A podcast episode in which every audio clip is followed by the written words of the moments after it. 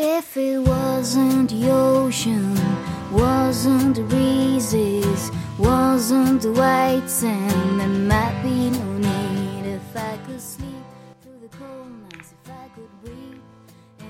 Good afternoon, everyone！欢迎大家来到今天的托福口语时代。今天为大家带来的是二零一七年六月十日托福考试口语部分独立任务的分享。下面我们来看题吧。Task One。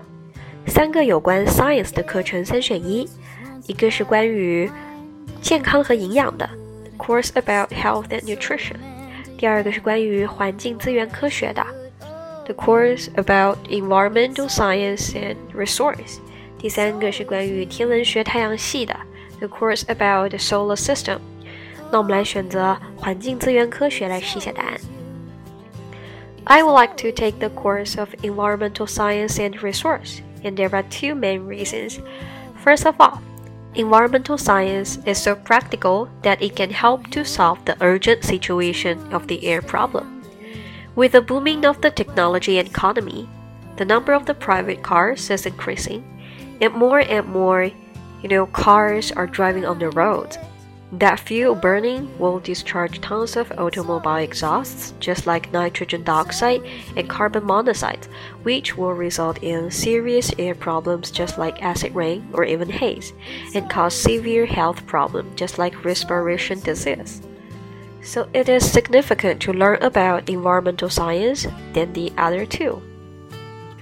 Secondly, Learning this course can help us better exploit and utilize some green energy resource reasonably to maintain the sustainable development like solar energy, wind energy, hydropower, and so on. 好，这道题里面涉及一些环境的表达，比如说，呃，废气 （polluted gases），而二氧化碳 （carbon dioxide）。 或者一氧化碳 （carbon monoxide），还有包括一些呼吸道的疾病，我们叫做 respiration，respire 呼吸，respiration disease。好，还有包括我们后面第二段提到的绿色能源、清洁能源，我们叫做 green energy resource。好，下面我们来看第二题，Task Two。啊，这道题问的是一些啊学习的习惯。他说：“我们平常在发表自己观点的时候，是喜欢直接发表意见，还是等别人说完然后再开始发表意见呢？”那我们来选择直接说出自己的观点，然后不等别人，我们先说我们的。Okay, I prefer to give my opinions directly. Firstly, I can express my my ideas strongly and clearly without being influenced by others' opinions. I won't be afraid of being different with other people.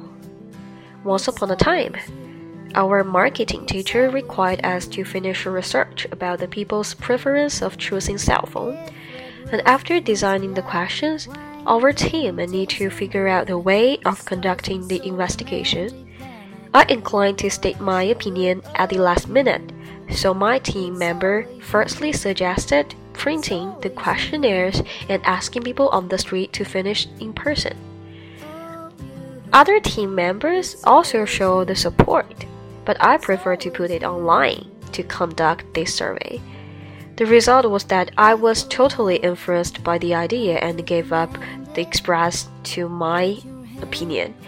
But the truth was that all the people hustled and bustled on the road, and no one paid attention to our questions. And secondly, giving opinions directly can show your passion and activeness, which will leave a deep impression to the others. 这道题我们给的两个理由就是：首先，我们直接发表自己的观点可能会更加的清晰，不会受到人家的影响，这样观观点会更加的直接。第二个呢，我们说首先发言可以表现你的一个积极性，然后可以给对方留下一个好的印象。这里有一个比较好玩的词组跟大家分享一下，叫做在第一段最后 hustle and bustle，呃，它是一个押尾韵，就是表示人们在街上。匆匆忙忙，行色匆匆，这种感觉啊，特别喧闹，特别匆忙，我们就会用到这个词组哈，记住了，hustle and bustle。好，那么这是上上上次的托福考试了哈，紧接着我们会慢慢的把新的题目都依次给大家回顾出来哟。大家拜拜。